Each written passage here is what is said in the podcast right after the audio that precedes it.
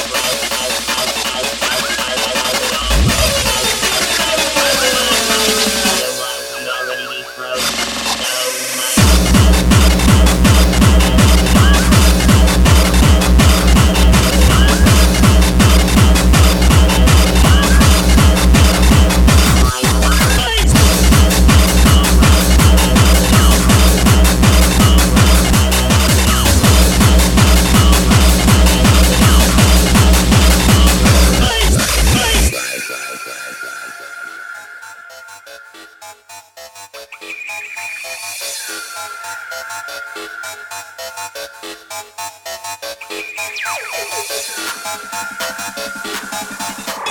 back.